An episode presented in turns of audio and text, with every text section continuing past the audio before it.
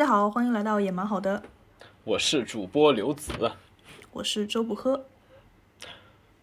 嗯，在我们之前的一些内容当中呢，我们曾经尝试做过一个专题，这个专题呢叫做“直男看女同”。然后我们第一期呢，在我的印象中，我们应该是做了一部《燃烧女子的肖像》。今天我们来做这个专题的第二期。然后我和阿周，也不是我和阿周吧，主要是阿周推荐我去看了一部叫做《呃卡洛尔的生活》的电影。这个电影，这个电影叫什么？你再说一遍。阿黛尔的生活。你你刚说的什么？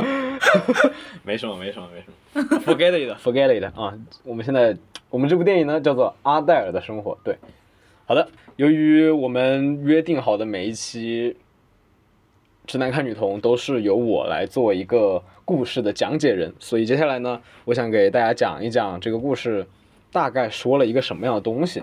好的。呃，阿黛尔呢是一个对，像所有女同电影一样，阿黛尔是一个女生，然后她是最开始的时候，她是一个学校里面的学生，就是我们能看到最多的画面就是阿黛尔跟她的朋友们在抽烟，要么就是和一些男人去约会。然后他的朋友们日常询问的话题也是啊，你今天又跟谁约会了？他今天又跟谁约会了？大概是这样的话题。嗯，在这样环境中成长的阿黛尔呢，嗯，自然而然的也就开始和一些男人约会。但是和在他第一次和男人约会之后呢，他对他们的结果并不是非常满意。然后他每次。就会想起他参加这场约会的时候，在路上遇到的一个蓝头发的女生，很好，这个蓝头发的女生就是我们今天要讲到的这部电影的另一个女主。对，然后他自从看到这个蓝头发的女生之后呢，就对她恋恋不忘，恋恋不舍。嗯，后面在这和这个男性的感情屡屡受挫之后，他就选择了去了一家同志酒吧，也就是女同酒吧，去找到了这个。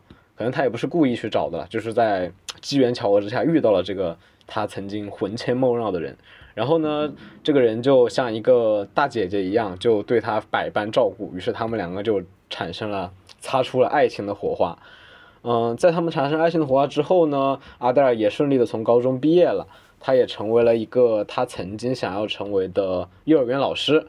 在嗯，当一个幼儿园老师的过程中，他和这个另一位女主之间的感情越来越浓厚，越来越激烈，但是在这种激烈的过程中，他们也爆发出了种种的争端。最后，因为 阿黛尔她自己感到寂寞，就在那个女生工作之余，去找了一个男生作为她的呃欲望对象，对对，出轨对象。用阿黛尔的话说，就他只是感到寂寞，所以找他，他根本不爱他，对。嗯。然后，然后，然后，对，然后，但是那个女生就很生气，这个就很正常嘛。然后他们就由此而分手。最后呢，最后的场景呢，就是阿黛尔再一次来到了他们曾经见面的艺术馆，因为那个女生是做艺术的嘛。看到那个女生画的阿黛尔的画像，看了一会儿呢，阿黛尔可能觉得已经不适合在这里再留下去了，于是他就选择了离开。选择了一个人离开，走到了夕阳当中，然后一个对他有好感的男生就追了出去。他们之间会发生什么样的故事呢？啊，这个当然电影就没有描写了，因为我们知道这种电影都会留一个留白嘛，对不对？嗯。嗯，好，这就是大概的故事情节。嗯。嗯，就是我和阿周想，也不是我和阿周吧，就是我其实 想最先问到的一个地方。就是在我们聊到其他更深入的话题之前呢，我想先问到推荐我这部电影的阿周一个点，就是我会注意到这部电影当中阿黛尔一直在吃吃吃，就是她跟她的第一任男朋友分手之后，她选择了吃很多，然后她的生活中她的家庭也是一直在吃吃吃，然后她每次吃东西的时候也给我的感觉就是她真的真的很喜欢吃。对，真的很饿，他真的很饿，他不是那种，就就很明显，他跟他的家庭，他的爸爸妈妈吃饭的时候都还有点有条理，但是到阿黛尔吃东西的时候，我们每次都能看到他吃东西就是就是很狼吞虎咽，然后甚至是用手直接把那些食物就往嘴里塞的那种感觉。就是我想问一下阿周，阿黛尔这种情况，就是为什么呢？为什么他这么喜欢吃，或者说为什么要拍这么多他喜欢吃东西的画面？呃，我相信刘子心中已经有了一个答案。我的想法是，嗯，其实他内心是很空虚的，就是说有嗯一内心有一个空洞，然后他可能选择了用食物这种方式去填满。我不知道不知道大家有没有看过《老友记》啊，《老友记》里面一个主角 Monica，马那 Monica 高中的时候是一个非常胖的女生，然后后面就有一个心理心理心理咨询师跟她说，Monica 那些东西是食物，那不是爱。呃，对，其实就是内心缺爱的人是很容易寻求一些别的方式来把内心缺少那部分填满的，比如说他会选择呃吸毒啊，比如说他会选择乱性啊，然后有很大一部分人会选择食物。嗯，这么说的话，我觉得其实有的时候这也是呃 我自己的一种解决方式了，就是我是很可以理解无法控制进食那些人的一些感受的。呃，那我的答案就是，因为他内心空虚。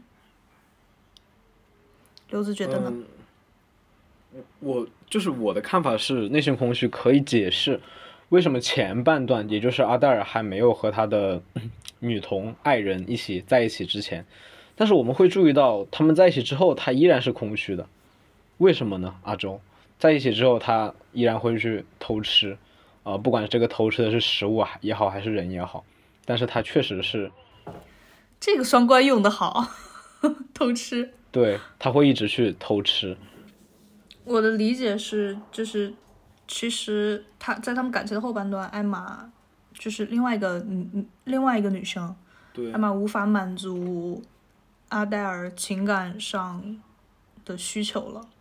有一场戏是艾玛在家里办了一个聚会，嗯然后阿黛尔无法融入他们的聚会，就是他们就聊一些艺术啊、哲学啊，阿黛尔就是一点一点也插不上话。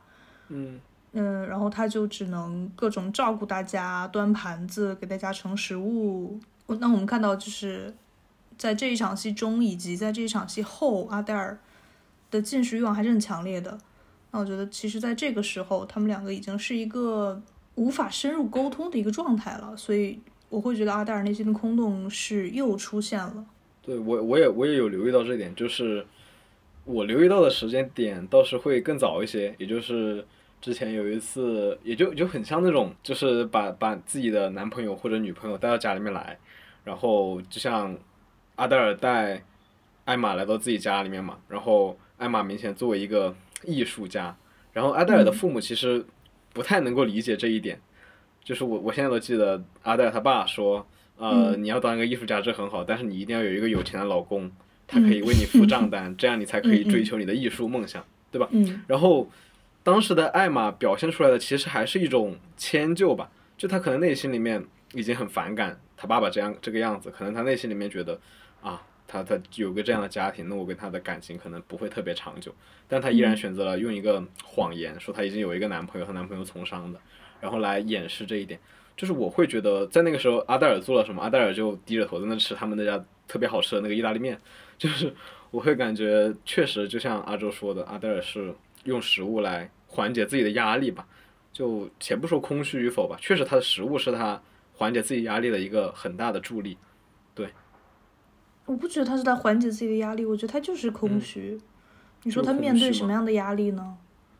就是比方说这里就是父母的压力啊，就是他生活就是对他来说，老师讲的那些哲学其实不太能够直接反映到他自己的生活信条当中。他的生活信条其实是更加更多偏感受派的，就是他感受到自己饿了，他就需要进食，然后他感受到自己焦虑了，可能也是就像最开始说的，他在哲学课上学到的啊、语文课上学到的。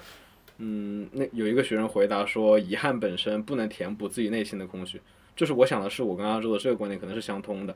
呃，遗憾也好，遗憾可能约等于焦虑嘛，焦虑也好，空虚也好，它归根结底都是这样一种情绪，所以它需要靠进食来弥补，或者说靠进食来嗯是的，填补，填补。嗯是的。但我确实不觉得他有面临很大的压力。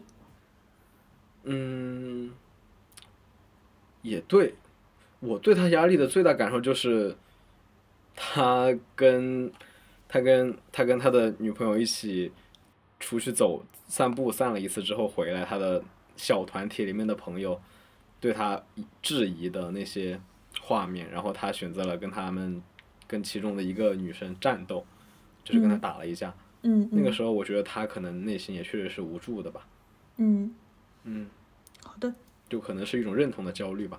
嗯好的，我们，呃，我想，我想阿黛尔可能是一个什么样的人呢？阿周，你会觉得，但是一个就是我们聊到这里，对他这么喜欢吃东西，但是他是一个什么样的人呢？这个电影里面好像没有直接告诉我们。嗯，他是一个，我就简单来讲，他是一个茫然无措的人。嗯，为什么？为什么？为什么？为什么么我会这样以为吗？还是为什么他是是一个茫然无措呃的人？啊？为什么你会觉得他是一个茫然无措的人？嗯，其实我觉得整部电影都在描述他的茫然无措。比如说，嗯嗯、比如说他并不知道应该应该如何去安放自己。我不知道这样说能不能说明白，就是他不知道要寄托在一个什么事情上，他不知道要去找一个什么样的事情，把自己的生命力散发出来。然后他所表现出的一个状态，就是性高潮大于一切。懵懵懂懂的，对，懵懵懂懂的，然后好像冷冷淡淡的，懵懵的。嗯你看刚开始，他朋友跟他说那些，就是那个男生一直关注你的话，然后然后他就转头和这个男生约会。第二天朋友问他你们两个有没有上床，然后他就转头和这个男生上床。总之，他就是一个非常非常茫然无措的人。他很想他很想找到自己内心的一块地方，他也很想有一个地方可以把自己安放到。但是他好像一直没有找到。如果老刘你刚刚说有压力的话，那我觉得可能这是他的一个压力来源吧。嗯，嗯，所以他一直就是在用在用食物来填补自己。我觉得很有很有道理，就是 不过我想补充一个点啊，就是他确实是，嗯、在他的从我们的眼睛去看，或者说就他自己是，我觉得他自己是感受不太到这种茫然的情绪是的，是的，是的。呃，我想说的其实是，就从他的行为当中，我们可以感受到他的茫然无措。嗯嗯，不过我对我来说，我在看电影的时候，更多的关注在他的这种茫然无措的表现之后，其实我看到的是他，嗯，就是他敢于去做，或者说他不会去避讳什么。就像他最开始和呃他的女朋友约会的时候，嗯嗯，我记得他们聊到了一个关于呃存在哲学的问题，也就是萨特的问题。当然，这个太太高深了。我想讲的是，呃，当时他我记得很清楚，他女朋友说啊、我在就都很自豪，很用一种很甚至有点骄傲的口吻说，说他在十四岁的时候就意识到啊，我是一个女同性恋。对，然后之后我就一直混迹于同性酒吧。然后我在多少岁多少岁的时候，我就意识到啊，我非常喜欢这个艺术这个行业，然后我就投入投身到艺术当中。然后他还甚至还引用了萨特的话说，呃，存在是先于先于先于一切意义的，因此，因此我们啊、我们只是为自己的行为寻寻找某种意义而已。他引用了很多很多话，然后阿黛尔就是用那种啊、很非常茫然、非常天真的眼神看，就是嗯甚至有点崇拜的眼神 看着他，对。然后阿黛尔就很懵的说了一句，就很很弱的说了一句啊，我英语挺好的，我挺喜欢英语课的，我挺喜欢上我们高中的语文课的。就是那个时候给我的感觉，其实确实他是茫然无措的，但是从某种意义上来讲，就是他还他还他还有点可爱是吧？对同嗯，我想表达重点不是可爱，是他有一种可爱的力量，就是他虽然很懵懂，他虽然确实也很青涩，他并不羞于自己的懵懂。对他从不羞于自己的懵懂，也不因自己的青涩而感到自卑，他很大方的表达这一点。是的，是的，我也觉得他这一点非常可爱。对，这一点非常可爱。就像他非常，我记得他的回答是他非常大方的说，他在他们学校的语文课上，呃，他不喜欢他们老师让他讲那么就是一句话，就作品的某一句话一定要聊得很深的，呃，意义上去，他很讨厌这个。他说他喜欢的就是凭借自己的感受去理解这个文本。当然，是的，是的，他对语文的看法也可以延伸到他对这个世界嘛。就他其实只是用自己的感受，恰恰这种就有点像我们说有一颗童心吧。但是我们都知道童心它是最宝贵的，同时它也是最有创造力的。它仿佛天生就不需要一个什么，对吧？我们我们我们很多人就喜欢说啊，谁谁哪个伟人曾经说过这一点，然后我引以为我的座右铭，就好像没有了这个伟人，我就。失去了我的座右铭，但是对于阿黛尔来说，他不需要这个，他他不需要什么萨特，也不需要存在主义哲学来告诉他，你可以是你自己，他就天生的在告诉，不管是告诉他的爱人也好，也是还是告诉他的家人也好，他就直接很大方的，或者是告诉老师也老师也好，就他非常大方的能够说啊，我我就是这样的，我就是一个青涩的，什么也不懂，但是我从不为我的青涩而感到。自卑，我从不觉得我的青涩是一种弱点，我从不觉得这种茫然无措是一种不好的状态，对。然后我们也可以看到那么多人被他的这种青涩的美和力量所吸引嘛，对不对？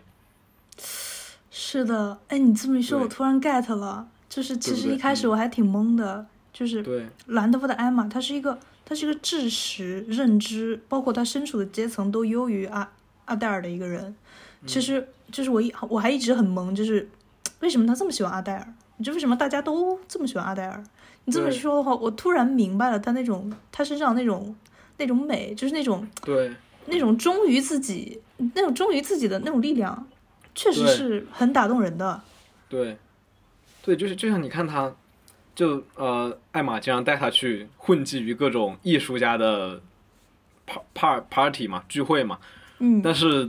阿黛尔表现的从来都不是啊你好厉害，或者说啊他可能也觉得他确实他觉得艾玛很厉害嘛，但是他从来不会说，啊你这么厉害，或者说你你作为一个大艺术家，然后啊那那怎么怎么样，然后就是说我也想学一点，他从来不会这样，然后他他他表现的也很，就他他说不上话，他就他就真不说，他他也无所谓，就是 对，就他他在那个聚会上面，他确实说不他只能端那个意大利面上来。然后就就就就没办法嘛，就只能只选择做做那个意大利面给他们吃，但他也啊也无所谓，他做意大利面做的看看起来他自己吃的也挺开心的，然后他做的也很开心，对，就是这种，我觉得他身上的这种最大的魅力就是这种青涩的魅力，青涩的力量，就最打动我的吧，嗯。嗯。嗯。嗯，好的，这就是我我觉得我们关于阿黛尔的人物性格，可能到现在可能讨论的差不多了。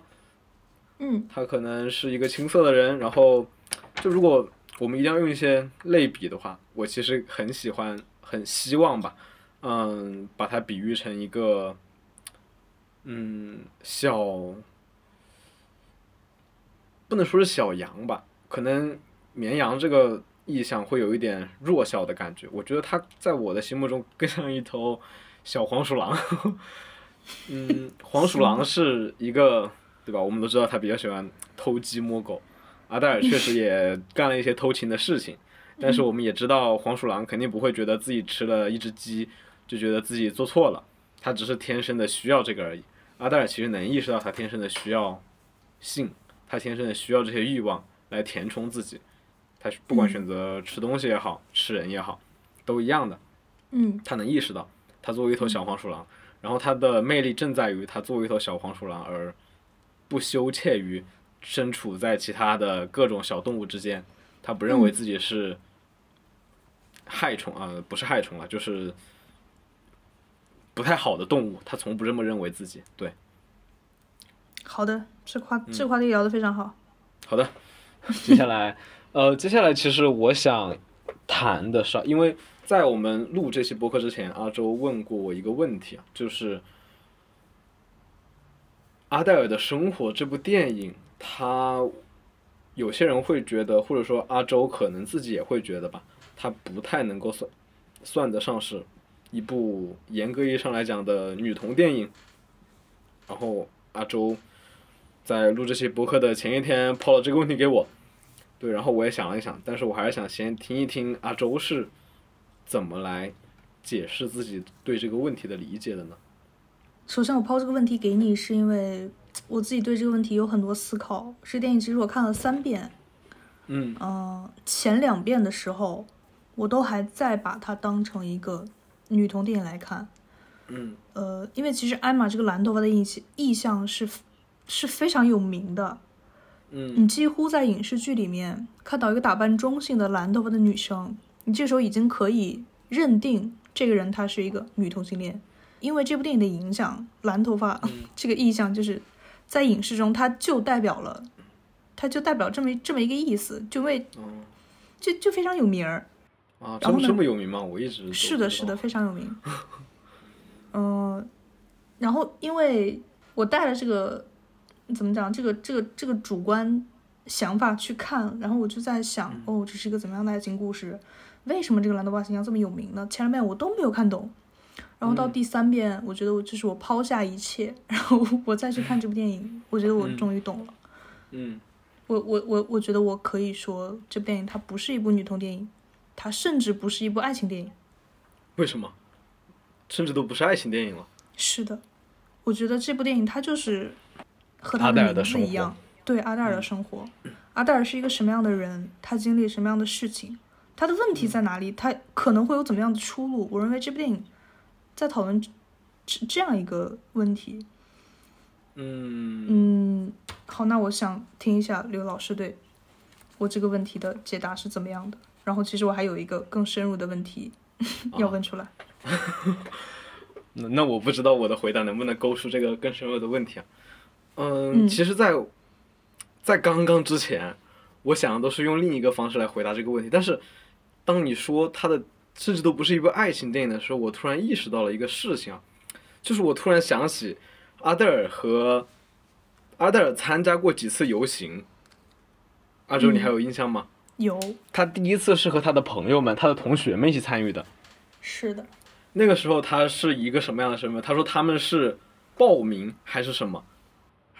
他就是一个嗯学生的身份参加了一个什么什么教育游行，就国外经常会有这种游行。对对，那个那个游行，我记得他们是一起在唱一首歌，那那也不能算一首歌，只是有旋律的几句话而已。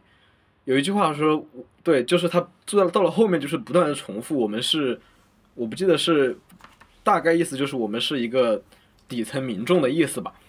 对，就不断的在重复这一句，然后说我们不要去做螺丝钉啊，这样之类的。嗯对，可能在那个时候、嗯他是这样的身份，然后后面我又注意到他在和他的艾玛一起参加，也参加过一个游行，那个游行就突然就又又换了一种身份，他就变成了一个 LGBT 有彩虹的旗子，对吧？是的，就在整个这个过程中，我们可以看到阿黛尔他自己，他可能都不太懂这个彩虹旗是什么意思，对对。对他他懂不懂呢？他其实可能也不太懂，他就觉得很好玩，就其实你真的他来说，在为你真的在为这个立场呐喊吗？这真的是你的想法吗？不一定。对，他只是觉得很有意思，他觉得就大家一起喊一喊呐、跳一跳，就对他来说可能就像一个聚会一样，他从来不觉得这是一个是的，很严肃的政治问题或者怎么样。所以我说他是一个很茫然的人，就是你知道你在干嘛吗？对他不知道，就是他不管是他为 LGBT 喊也好，还是为前面的他们的底层人民去喊也好，他其实不知道的。他就凑热闹。对他就是觉得很热闹，很好玩，对，就是这样一种心态。所以我想，其实我想，呃，从从这个从这个情节，我想讲的就是，为什么突然一下我就理解了为什么说是阿黛尔的生活，然后为什么不是一部女同电影，因为它就是一个人的生活啊，就是他就是一个青涩的阿黛尔，可能自己逐渐的找到自己的身份认同，或者说他其实，就我我相信。不管是电影想呈现给我们的，还是我所感受到的，都不是说阿黛尔在找到自己的身份，他其实想表现的是阿黛尔不需要找到某种固定的身份，他是 LGBT 也好，或者是什么底层人民也好，这样的身份他不需要，他只用做阿黛尔就可以了，因为他这只是阿黛尔的生活，像他的日记一样，他也自己说了，这是我私密的东西，我不希望我的日记。发表给大众，哪怕艾玛极力的跟他说你写的很好，你应该让大家都看一看。他也说啊，我我觉得我的日记只是写给我自己的，我不太希望嗯、呃、让很多人看到。我也觉得我没有这个能力，就是他不希望，他可能自己也没有意识到这一点，他他只是单纯的觉得很私密而已，就可能，但是我会觉得他其实是不太希望被束缚，或者说被被迫找到一种属于自己的身份的。哦，我明白你的意思。然后在这个问题上，我有完全不同的看法。好，那嗯听我先说完嘛，我还没有说完这个问题。这首先是为什么它不是一部女童电影，然后说到为什么它不是一部爱情电影，其实也很简单，就是既然我们刚刚说了，嗯，阿黛尔是在漫无目的的，她其实自己都可能不知道自己在进行某种程度的寻找，她可能能能感觉到自己在找一些我们称之为爱也好，就称之为某种某种为了满足自己的欲望而去找到一些东西，嗯，但是。他其实恰恰在这种无意之间，或者说在这种茫然的追求之中，找到了一个非常美好的爱情吧。对他来说，不管对他还是对艾玛来说，这种爱情，我觉得如果我们仅仅把它定义为女同电影，好像有点，嗯、有点有点狭隘了。它就是一份很真挚的爱情，与艾玛是一个男人也好，还是女人也好，这没有太大关系，因为我们最后能看到他和另一个阿拉伯小哥，好像也快开始一段新的故事了。嗯，对，所以她是，呃，阿黛尔是个女童还是什么，我们无从得知。然后对，然后爱情电影它确实也很难谈得上纯是在讲爱情，确实就只是阿黛尔个人的生活而已，就像她的日记一样。对，就像我刚刚说的，就像她的日记一样，只是他的生活而已，谈不上全是在讲爱情，他只是。我们能我们能注意到，在电影中他睡了几次觉，对吧？每一次都会给到一些特写，他睡觉醒来的镜头，就好像他睡觉醒来，这就是他的生活呀，就是嗯像像像像像一些画，像一些流水账一样的生活，谈不上刻意为了什么而拍，刻意为了什么而活。对好，那我先说，我刚刚就是有不认同刘子的点在于，嗯 就是你觉得阿黛尔她可以这样，就是她可以这样生活，就是她不需要被安放在任何一种身份里。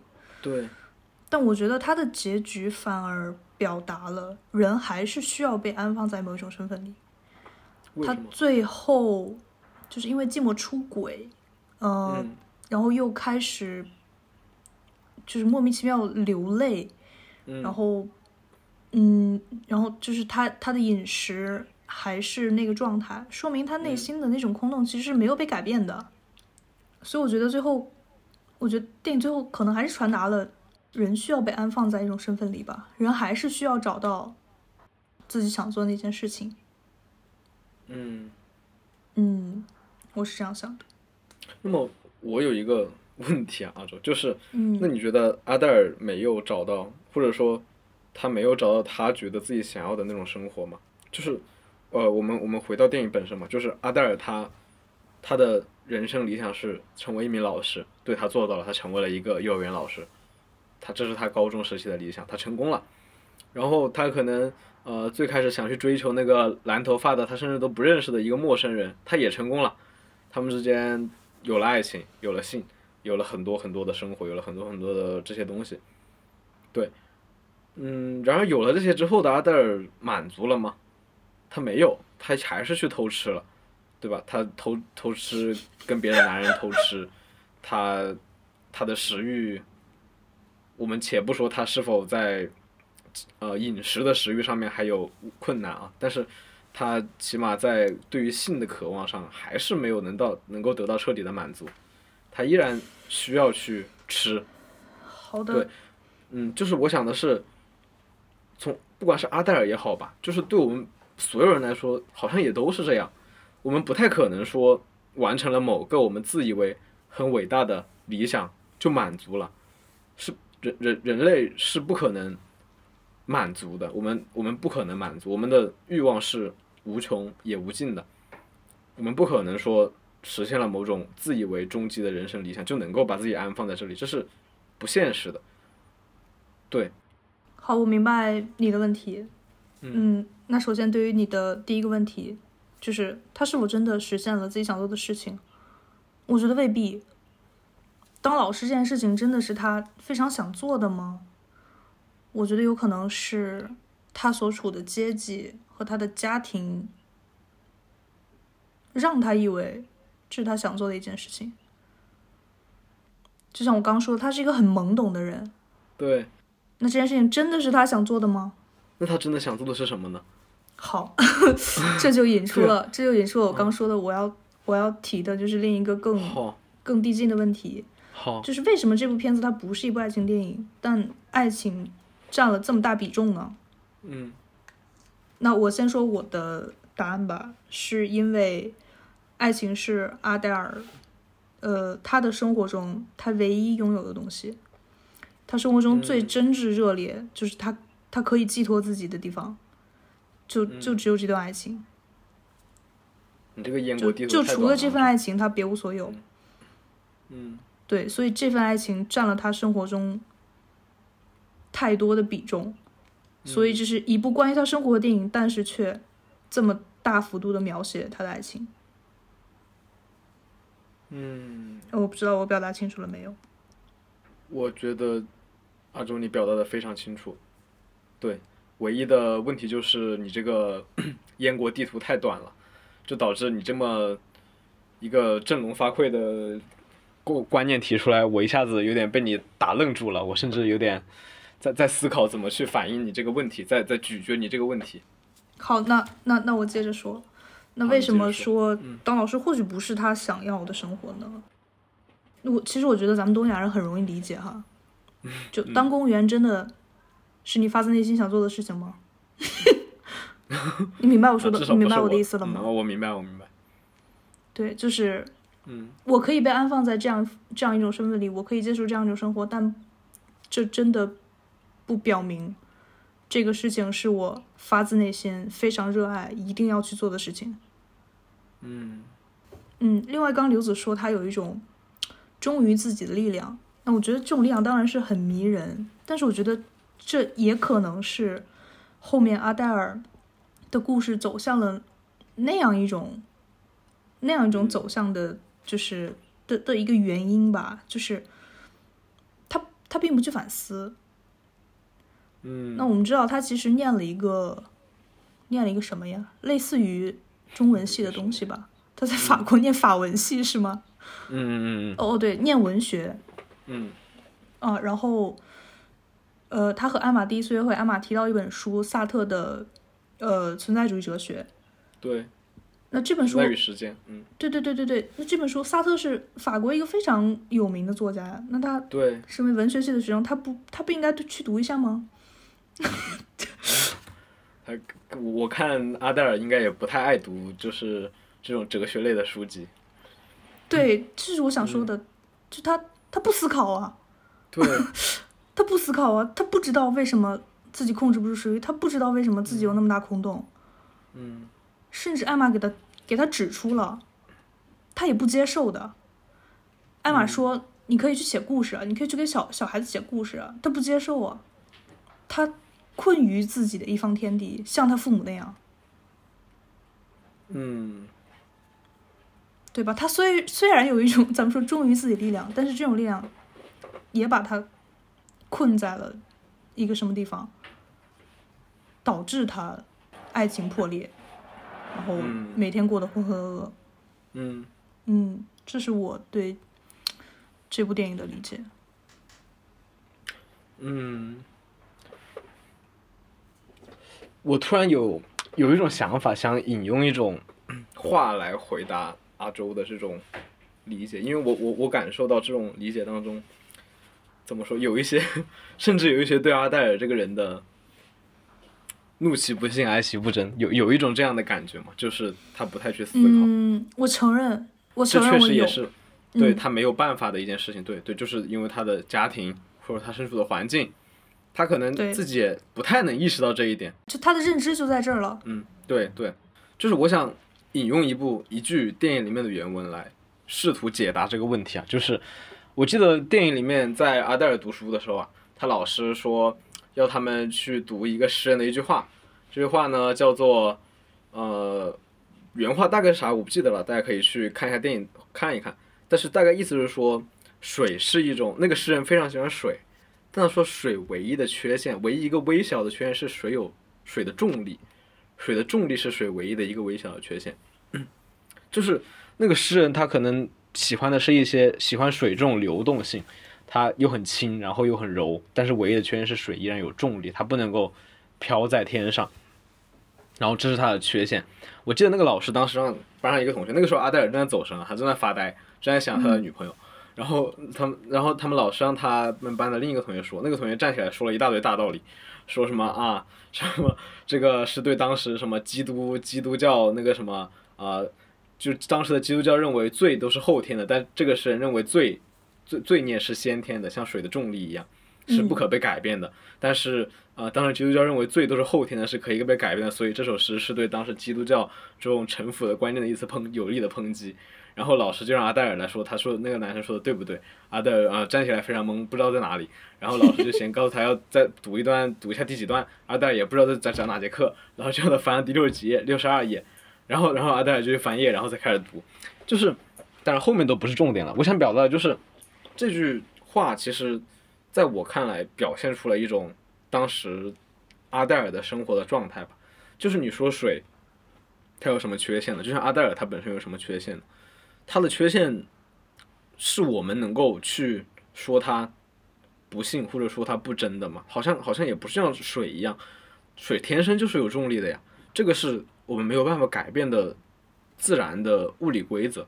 嗯嗯，阿黛尔他他不是说后天有意的让自己变得青涩懵懂，他的这种青涩懵懂完全是先天的。他我明白，在故事的最开始，他就是一个青涩懵懂的人。然后，我也不认为他可能小时候就不是青涩懵懂的人了，那是不太可能的。他的这种青涩懵懂是贯穿着他整个人生的，起码到我们看能看到的他的这一片段人生的。我们可以说他的底色就是懵懂。对，对，他的就像水的重力一样。那么，这种水的重力，在搞艺术的诗人看来是水唯一的缺陷。我我会想到。之前就就把这句话联系之前，阿黛尔和他女朋友聊天的时候，他女朋友推荐他看的那本萨特的《存在与时间》，呃，一起来聊。就萨特他女朋友讲到，萨特说，呃，存在先有意义，我们都是为自己的行为寻找某种意义，所以他女朋友能够在意识到自己是一个女同性恋的时候就进行反思，啊，意识到自己以后就肯定是一个女同性恋了，嗯，就会对自己的本质进行一个意识。但是阿黛尔不会，就像他意识不到他自己就是这个水，他完全不知道重力是自己的缺点。就像我们，我们可能会怒其不幸，爱其不争，觉得他不反思，他也完全意识不到不反思是自己的缺点，他是意识不到的。嗯，对。那我们既然因为他的这种懵懂无知而对他青睐，而觉得他有魅力，那么我认为，我们如果再对他这种青涩无知，它只是一种属性。嗯，我我一直认为我们很难说去评价阿黛尔的这种属性是优点还是缺点，一切事情都是一体两面。就像珍妮会因为他的这种属性而爱上他的青涩懵懂，但是也会因为这种属性之后导致的偷吃而选择跟他分手，但是在分手之后依然去了那个酒吧，对吧？啊，去了那个咖啡馆，然后跟他说什么啊，我这辈子都都能够对你温柔，是不是？他依然是摆脱不了这种对他的感觉的。你的意思是，反思的就不是阿黛尔了？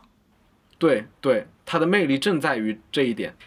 他如果能够对每件事情进行反思，那他最多就是一个小号 Jenny，或者说一个呃小号的 Jenny 的某位艺术家朋友，他就失去了他的这种特性。对，嗯，这这说起来很残忍，因为对于阿黛尔本身来说，我们每个人肯定都知道，啊，说人啊要懂得反思，对吧？这个这个大家都会懂的，是很残忍，是很残忍。对，说起来很残，就是我们在追求这种对阿黛尔的美的欣赏的过程中，我们是不得不去牺牲掉阿黛尔这个人的，或者说我们也不太可能去帮助到他什么，他也不需要我们的帮助。我想说，为什么我会对？他这个点就是带一丝怒气呢，因为怎么说呢？嗯，我觉得我们大多数人都是茫然无措的人。嗯，如果对对对，我觉得这部电影就是在讨论这样的人，这样的人何去何从啊？这样的人会面对什么样的结局？嗯。我觉得这这这这倒是不不是那么重要了，阿周就是 他什么样的结局，就像我们一样，就是我也不知道我会有什么样的结局，你也不知道你会有什么样的结局，对吧？只要我们还活着，我们就很难避免这种茫然无措。我觉得他就是想想讲一下，当然我我也不能说，我觉得他就是想讲，我觉得对我来说，他讲了一个故事，就是阿黛尔的故事，他告诉我们。懵懵懂懂的生活，也未必，也未必不美，也未必不值得欣赏。其实我觉得就是，就这部电影在在最后还是给了大家一个一个亮点的，就是那个那个小哥最后不是追上他了吗？嗯，我觉得就是在大家把自己带入阿黛尔这个人物之后，看到他的生活并不是完全的就失去了这个爱情，就完全没有别的。东西可以 指望了，这个时候导演给安排了另一条爱情。对对，当然不是，嗯。你啊，对，我还是会觉得，所以说也挺好的。我还是会觉得，嗯，可能因为我们之前看的东西都是有点，对，你之前看的都是，怎么说呢？从人从内部改变，嗯，才然后才真正改变了自己，嗯，周遭的世界。我不知道我有没有说清楚，就是我的意思是，如果阿莱尔反思了，他就不需要爱情来救他了。嗯嗯，我有点懂了，可能这就是悲剧的一种魅力，可以这么说吗？啊，这倒也不是，可以，对，就像就像这部电影里面那个谁，他他老师说的，当然了，我们知道老师一般讲话都比较抽象，他老师说的也这么说的啊，悲剧，反正他老师说的非常有意思，就可能。嗯，他老师自己也不太懂这个吧？就是他说，阿黛尔的老师上课的时候说啊，悲剧是什么？我关于我们人类本源的某种东西，它象征了一种无力感，它象征了人类在面对一个什么世界的呃什么重大变动的无力感，它是一种必然性的产物。对，那就像阿黛尔的生活一样啊，他必然会分手的。他和 Jenny，他和 Jenny 必然是不可能很长远的。另外一个另外一个主角叫艾玛。哦，艾玛，艾玛，不好意思，艾玛，艾玛。你刚才说 Jenny，我一直在想 Jenny 是谁呀？他和他和艾玛是必然啊，这不重要，反正就是他的女朋友，就是他和艾玛是必然不可能很长远的，这就是一个悲剧啊！就这也确实是事关我们人类本源的东西啊，对吧？阿黛尔是他的本源就是这样的，他的本源就是懵懂，对吧？哎，老刘，我觉得就是。咱俩思考这个事儿的底层逻辑就不一样。我想的是，就他怎么做能留住艾玛呢？他怎么做能留住这段于他而言非常非常重要的爱情呢？而你想的是，行吧，本来就不行，本来就没戏。他本来他们两个就，对对，就对就就我们其实能意识到这一点嘛。你看他们也不是一类人，他们之间的这种爱情就很宝贵吧，可以说。但是显然，呃，艾玛对吧？艾玛是一个，艾玛不是一个能为了阿黛尔放弃一些自己认为给自自己给自己的定义的人，对不对？所以，这个结局注定会是一个悲剧啊。是的。所以有的人在说这部电影其实在讲阶级，其实我觉得未必是阶级哦。这这个就讲的太牵强了，我觉得。这个阶级的这个说法就太牵强了。突然有一种悲剧的悲情笼上我的心头，我从来没有从这个角度想过。这就是悲剧的魅力。难受。哦，对，我还有一个也没有那么递进的问题，但是是刚那个问题延伸出的。既既然这部电影它不是一部爱情电影，那它为什么有那么多的性爱镜头呢？嗯。这就比方说，就我觉得这个问题的答案还是这个电影的名字吧，《阿黛尔的生活》。哦，只是因为那么他既然是他的生活，而且阿黛尔又是这么一个需要吃东西的人，那么他的生活除了性不就是吃吗？是的，那有什么呢？他也不太读书，是吧？也也不太可能会有太多课堂的镜头。是的，是的。对。哎，我我刚开始在想他为什么这么喜欢吃。我在想，可能是因为人的高级，人没有高级追求的话，人只能追求一些很低级的东西，就比如性，嗯比如食物。嗯、这个这个问题，我觉得，嗯嗯，嗯，所以才会引出我刚刚说的，他是不是有点高级追求就可以改变他的生活？啊，我很执着于这个东西。其实这个问题阿黛尔自己都说了答案嘛，他和艾玛，就是他们两个 sex sex 的时候，他自己说啊，性高潮大于一切。然后，但是后面在那个他们的艺术家的那个趴上面，一个男性的艺术家说啊，在性高潮之上还有某些更珍贵的东西。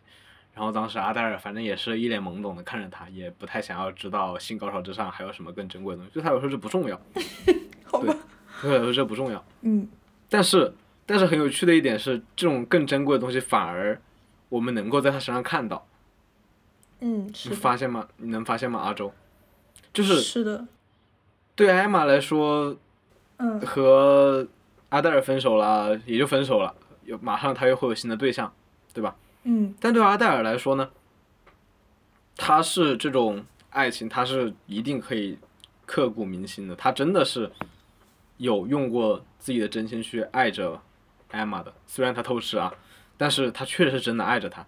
你看他失去了她之后，痛的哭的撕心裂肺。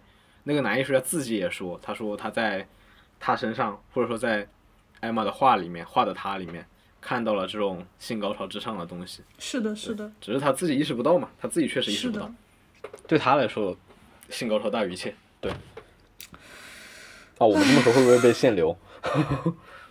还是还是耿耿于怀。没事，再看两遍就好了。烦人。哦，我想说，为什么阿黛尔嗯会喜欢上艾玛呢？我觉得可能是因为艾玛会不会是他理想中的一个自己呢？就是个有高追求，并且啊，那我觉得不太可以。把这个东西 化作自己一种生存手段的一个人。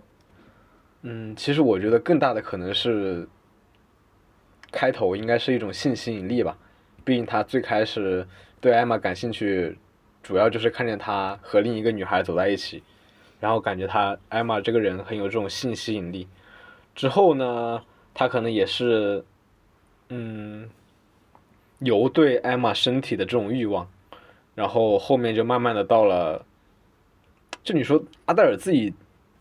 他懂什么爱情呢？对吧？他他他他他肯定不会意识到这一点，但是他可能就觉得说，他他的执念可能仅仅只是啊，我觉得这个人我很喜欢，我很想跟他在一起，他自己肯定是不会想到这么多的，他没有这样一个所谓的成为就这个理想化的自己的这种投射。其实我们我们可以看到，他爱着艾玛，他完全没有试图在艾玛身上找多少的自己的影子。也没有想在艾玛身上取得什么进步，他单纯就是爱着这个人，他真的很纯粹的爱着这个人。有一个点我想说一下，其实对剧里有一个镜头是艾玛没有食欲的镜头，这镜头发生在什么时候呢？是他班里那个女孩第一次亲他的那天晚上。对，对对那天晚上他是没有食欲的，他对，他他的空虚是被填满了的。那我在想，为什么呢？我觉得可能是因为，就是那个女孩亲他，他是喜欢这个吻的。他，我嗯我觉得或许是因为他在这个吻中找到了一部分自己，他或许在想，哦，或许我是喜欢女生的，或许这是我。嗯，那我在想，他的空虚会不会因为是他找不到自己呢？我觉得他的空虚找不到自己这个说法有点，有点怎么说，有点有点太大了，是吗？对，有点太，倒不是太大了，我觉得有点太，我我倒是觉得有点太小了，就是说不上是因为找不到自己而感到空虚，我感觉他感到空虚，单纯是因为他的欲望无法被填满，就找不到自己属于欲望中的一种，因为我们总是欲望把自己塞到某个群体当中去，不管是女同的群体也好，还是某种群体也好，对，但是对他来说，他很难感受到自己身处在某个群体当中的这种欲望，他是缺失的。那为什么那个女孩亲他那天晚上，他的欲望是被填满的呢？他填满他什么欲望了？嗯，我觉得有两方面吧，一方面是他觉得那个女孩亲了他一下，他觉得很爽，就是他可能他的感觉真的仅仅是这样，他觉得他这个女孩的这一亲比之前那个男生亲他感觉更爽，哦，就对他自己来说只是这样。然后另外就是因为那个女孩他们之间是朋友嘛，嗯她们之间本来就是一种朋友关系。他当时又正好身处在她跟那个男的分手了，然后自己觉得自己可能是个女同的这种困惑当中。然后那个女孩一亲，他就觉得啊，会不会她也是个女同？然后这样我是一个女同的话，是不是我就有朋友了？我的朋友也是女同，太开心了，就是有一种自己找到团体了的感觉。哦好的，对我我的感受是这样，然后包括他后面就是找找那个女孩嘛，他又想亲她嘛，然后女孩说我只是逗你玩，然后他就哭了嘛，就是他就意识到啊，是的我，失去了这样一种回去他又大吃同然后对又又大又开始大吃大大吃特吃，对，就是就是这样，可是你说在艾玛的这段恋情里，他虽然情感没有被满足，但是性上他是被满足的呀。我不太认同这一点。我我注意到在开始的时候，他的性确实很满足，啊、他很满足，但是艾玛就不一定了。我们看艾玛怎么对他说的，呃，阿黛尔说你觉得我怎么样？艾玛说我只能给你打个 B，然后阿黛尔说为什么给我打 B？艾玛说你还需要更多的练习，说明对于艾玛来说，阿黛尔给到的这种性上的刺激是不够的，但是对于阿黛尔来说，显然最开始起码是够的。我们也能看到后面艾玛就就是那种是吧，就经常不回家呀，然后就跟我在外面说搞艺术啊，就不回家嘛。那阿黛尔肯定就失去了这种满足之后就感到空虚，对吧？我们可以看到在后续其实阿黛尔是很空虚的，艾玛要么就说自己来来例假了，有这个月也不行，今天也不行，然后阿黛尔就很疑惑说今这次怎么早了？艾玛也就说啊，那我怎么知道呢？说？就反正找个借口就说早了呗。就其实我们能发现，艾玛可能在性这方面对阿黛尔不是没有那么那么高的依恋度，但是阿黛尔显然是有很高的依恋度的。好，你你有你有说服我。那么我们今天关于阿黛尔的生活就聊到这里吧。阿周，你觉得呢？我觉得我们已经聊得很不错了。对，我也觉得，我觉得，哎，我觉得确实聊的聊的很很完整了吧？好的，那嗯，如果你对这部影片有什么想和我们讨论的话，欢迎私信后台加入我们的听友群。那么今天这一期节目就到这里啦，谢谢大家。谢谢大家。本节目已同步更新于小宇宙 APP、苹果 Podcast、QQ 音乐以及网易云音乐。